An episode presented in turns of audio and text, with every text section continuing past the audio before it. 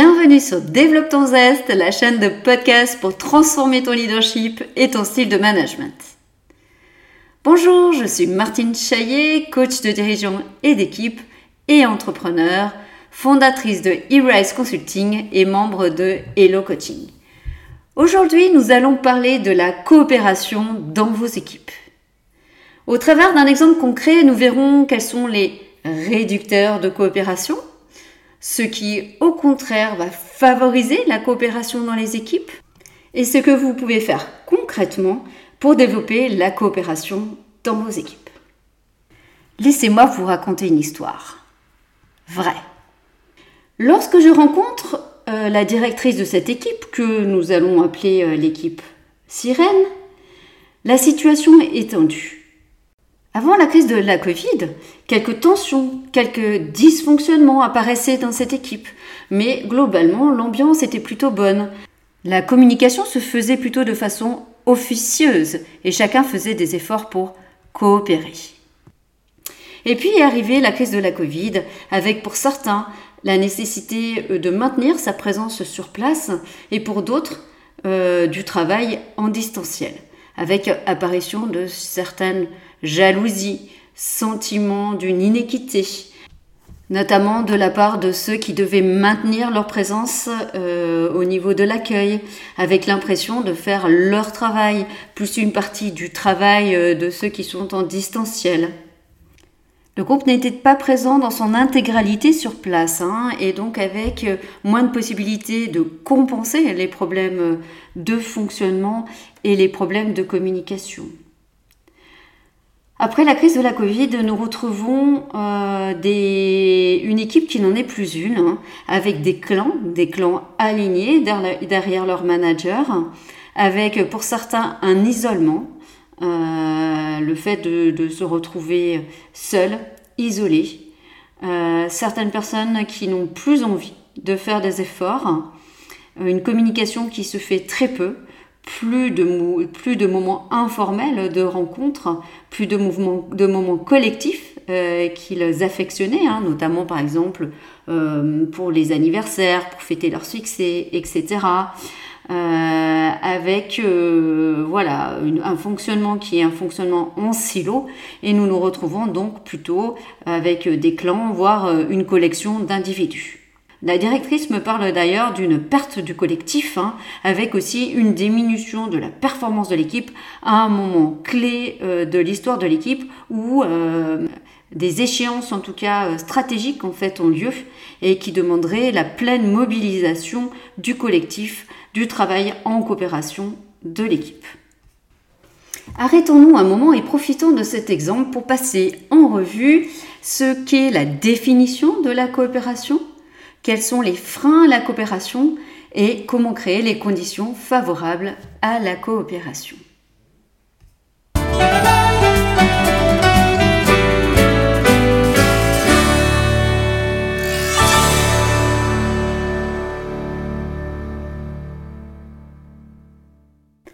Selon la définition la plus large et la plus courante, la coopération décrit un état d'esprit, mais aussi un mode de comportement où les individus vont construire les relations, construire leurs échanges de façon non concurrentielle, en cherchant euh, des modalités appropriées pour pouvoir ensemble analyser et pouvoir partager cette analyse, pouvoir partager les situations et pouvoir collaborer dans le même esprit pour parvenir à des fins qui soient communes et partagées par tous.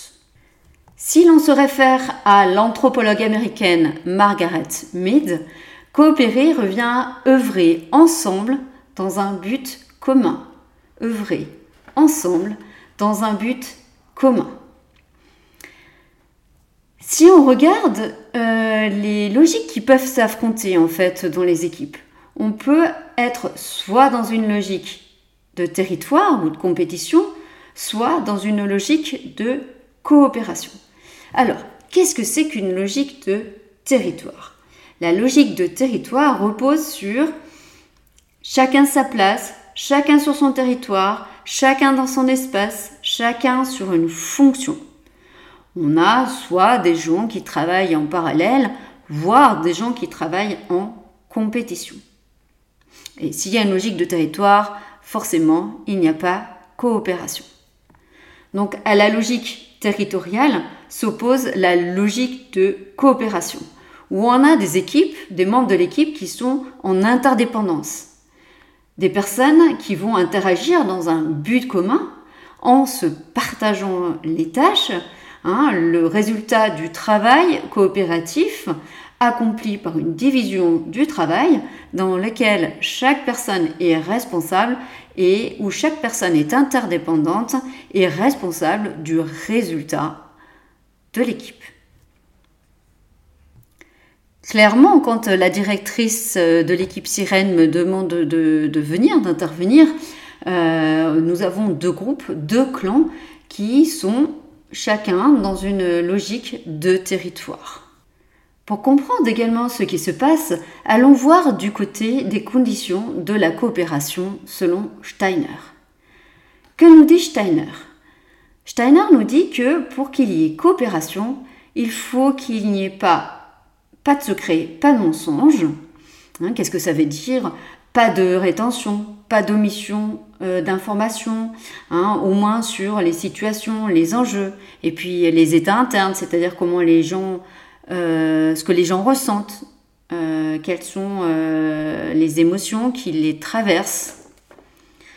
le deuxième point, c'est pas de jeu de pouvoir. Alors un jeu de pouvoir, c'est une manière d'essayer d'obtenir quelque chose de quelqu'un ou d'un groupe que l'on n'aurait pas autrement. Il nous dit aussi, pour qu'il y ait coopération, il faut qu'il n'y ait pas de sauvetage. Un sauvetage, c'est quand quelqu'un fait plus que sa part des choses ou le fait par sacrifice. Qu'est-ce qui se passe dans notre groupe sirène? Pas de secret, pas de mensonge. On a des gens qui euh, ne se disent plus les choses. Il y a quelques communications sur les aspects opérationnels au mieux, mais euh, l'essentiel n'est pas dit. L'essentiel se dit par derrière nous avons euh, des rumeurs qui courent, plus ou moins vraies, des personnes qui s'isolent et qui euh, ne communiquent plus du tout avec le reste du groupe. Voilà, donc on a déjà notre condition, pas de secret, pas de mensonge, qui est mise à mal au niveau du groupe sirène. Ensuite, Steiner nous dit pas de jeu de pouvoir. Or, dans ce groupe, nous avons euh, des clans, des clans derrière des managers, hein, euh, une espèce d'alliance derrière un chef, avec euh, des rétentions d'informations, des espèces de tentatives de déstabilisation de l'autre clan, d'influence auprès de la directrice. Bref, des jeux de pouvoir. Steiner nous dit aussi pas de sauvetage. Or, nous repérons euh, dans le groupe quelques personnes hein, qui, euh, euh, voyant la situation se dégrader, font des tentatives pour sauver le groupe, pour revenir à la situation initiale. Ce sont des personnes qui, à un moment ou un autre, se sont fait critiquer, rejeter par les groupes et qui ont fini par s'isoler. Bref, des secrets des mensonges, des jeux de pouvoir, du sauvetage, autant de freins à la coopération. Qu'est-ce qui a pu être fait pour remettre l'équipe en coopération?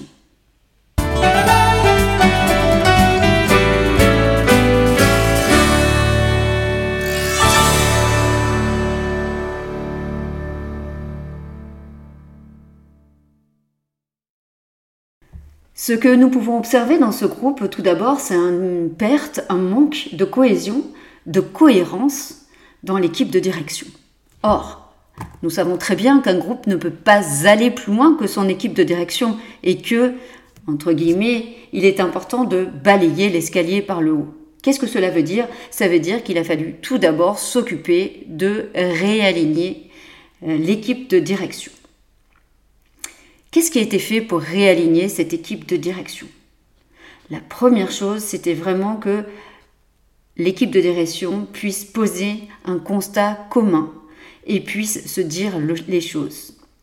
L'équipe de direction a donc partagé ses représentations hein, sur ce qui fonctionnait bien, ce qui ne fonctionnait pas bien, sur ce que la crise avait révélé euh, de leurs forces, euh, des axes à améliorer et puis à travailler sur un diagnostic hein, à, partir de plusieurs critères, plusieurs grands critères, hein, notamment six grands critères, hein, notamment je vous en livre quelques-uns par exemple.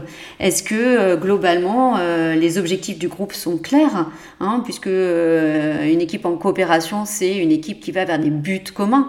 Donc ce but est-il clair? Est-il partagé de la même façon pour chacun des membres du groupe? Font-ils sens pour chacun? Les règles de fonctionnement sont-elles claires Sont-elles suffisantes Sont-elles partagées Sont-elles respectées? Est-ce que les personnes se connaissent, se connaissent suffisamment pour pouvoir coopérer? Est-ce qu'elles savent ce que font les différentes personnes du groupe? Donc, constat commun et partagé, hein, euh, suivi euh, d'un travail sur se dire les choses se dire euh, ce qu'ils ont apprécié les uns des autres dans leur comportement, euh, dans ce que chacun avait fait, dans la participation de chacun, notamment cette crise de la Covid, et puis sur euh, ce qui était compliqué à vivre pour eux, terminé par des demandes hein, sous forme de mini-contrats qui puissent se faire les uns vis-à-vis des autres. Donc constat commun, épuration des relations et à partir de là, décision. À partir de cette situation, comment décidons-nous de fonctionner ensemble? Qu'est-ce que nous décidons de conserver? Qu'est-ce que nous décidons d'arrêter? Qu'est-ce que nous décidons d'améliorer? Qu'est-ce que nous décidons de mettre en place? Et puis petit à petit, hein, reprendre l'habitude de communiquer, reprendre l'habitude de travailler ensemble. Et émergence d'une envie commune de recréer une dynamique de réengager, de réembarquer l'équipe. Mais comment dans cette équipe mise à mal réinstaurer la confiance, confiance indispensable à la coopération dans l'équipe?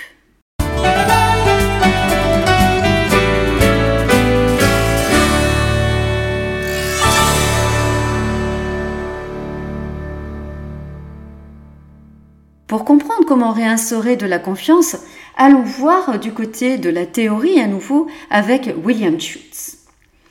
William Schutz parle de l'importance de trois choses, l'inclusion, le contrôle et l'ouverture. Allons voir ce que signifient ces trois termes. Je me sens incluse euh, quand je sais euh, que les différentes personnes savent qui je suis. Qui je suis non seulement euh, par mon prénom, par mon nom, par mon prénom, par ma fonction, hein, mais aussi qui je suis en tant qu'individu, ce qui est important pour moi, quelles sont mes valeurs.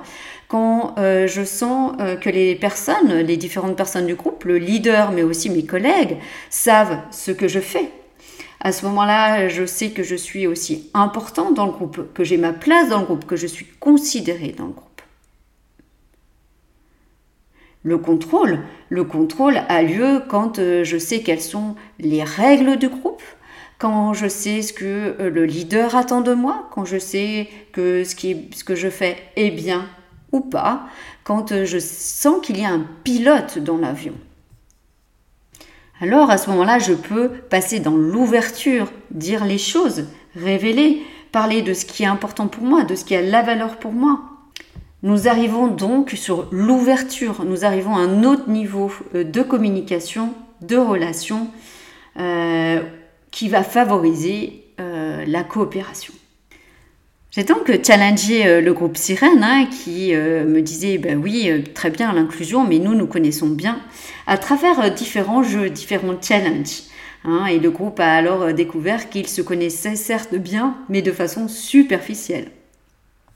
Nous avons alors travaillé sur le pas de secret, pas de mensonge de Steiner avec le groupe, hein, en euh, leur apprenant à se dire les choses, mais se dire les choses de façon constructive, apprendre la culture du feedback positif et négatif. Cela a été l'occasion de plusieurs euh, séquences de régulation. Donc travail d'inclusion, puis se dire les choses pour repartir sur une bonne base. Ensuite, nous avons pu passer à la dimension suivante, qui est la dimension du contrôle. À partir des expériences passées, le groupe a co-construit des règles de fonctionnement, enfin du moins a amendé euh, des règles de fonctionnement et a décidé euh, d'autres règles de fonctionnement pour éviter de re-rentrer dans la situation qu'ils venaient euh, de traverser. Et ils ont pu passer sur la construction du sens, de quoi ils avaient envie. Pour se réengager, il fallait vraiment réalimenter le feu, réalimenter l'envie. On a donc travaillé en petits groupes, puis en grands groupes, sur la vision, sur où est-ce qu'ils avaient envie d'aller dans leur fonctionnement, dans les actions. Des groupes de travail se sont créés pour mettre en place ces actions. Les premiers succès ont été récoltés, les premiers succès ont été fêtés. Le groupe a réappris à travailler ensemble, à communiquer, à fêter les succès. Petit à petit, la confiance s'est réinstaurée. Un rituel a été établi pour que chacun puisse refaire le choix de s'engager dans ce groupe-là. Aujourd'hui, le groupe Sirène sort grandi de cette expérience. Ceux qui ont voulu quitter le groupe ont quitté le groupe, mais pas dans la rupture, dans la... en restant en relation avec. Ceux qui ont voulu rester dans le groupe se sont réengagés, ont retrouvé leur place. Il fonctionne aujourd'hui en mode projet. Aujourd'hui, les rôles sont redéfinis. Ils sont clarifiés. Les principes de fonctionnement sont beaucoup plus clairs et le fonctionnement est beaucoup plus en co-responsabilité. Le groupe a pris l'habitude de se dire les choses et ont instauré une culture du feedback. Aujourd'hui, ils checkent régulièrement la santé de la coopération dans l'équipe. Ils ont établi des critères de coopération de l'équipe avec un système de feu vert, feu orange, feu rouge. Cela leur permet de réagir très rapidement si un feu orange commence à s'allumer. Et vous, de votre côté, que pouvez-vous mettre en place facilement demain dans votre équipe pour favoriser la coopération dans votre équipe?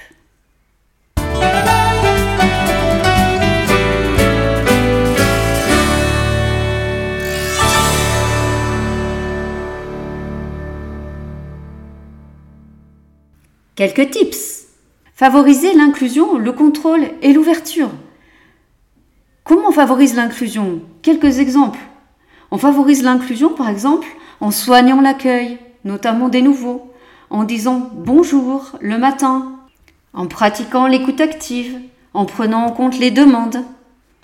On favorise l'inclusion dans le groupe en faisant se rencontrer les gens, en organisant des réunions, formels, informels, en les faisant travailler par groupe de travail, en leur donnant des missions transverses. On favorise le contrôle en clarifiant les règles de fonctionnement. On peut les, par exemple les co-construire avec l'équipe, en clarifiant les rôles et les responsabilités. On travaille sur l'ouverture hein, pour un manager en étant authentique, en ne cachant pas la vérité, en donnant des feedbacks hein, et en incitant son équipe aussi à donner des feedbacks, en favorisant une communication qui soit ouverte, qui soit concrète, qui soit la plus transparente possible et en organisant des temps de rencontre entre les personnes sous un angle qui soit un angle qui soit autre que professionnel, par exemple. Et vous, que décidez-vous de mettre en place aujourd'hui pour développer la coopération dans votre équipe? Je serai heureuse d'entendre vos commentaires, vos idées, de répondre à vos questions. Et pour cela, vous pouvez me suivre sur LinkedIn à Martine Chaillet, C-H-A-I, 2-L-E-T. Je vous remercie de m'avoir écouté jusqu'au bout. N'oubliez pas de vous abonner sur notre chaîne Développe ton zeste, la chaîne de podcast pour transformer ton leadership et ton style de management. À très bientôt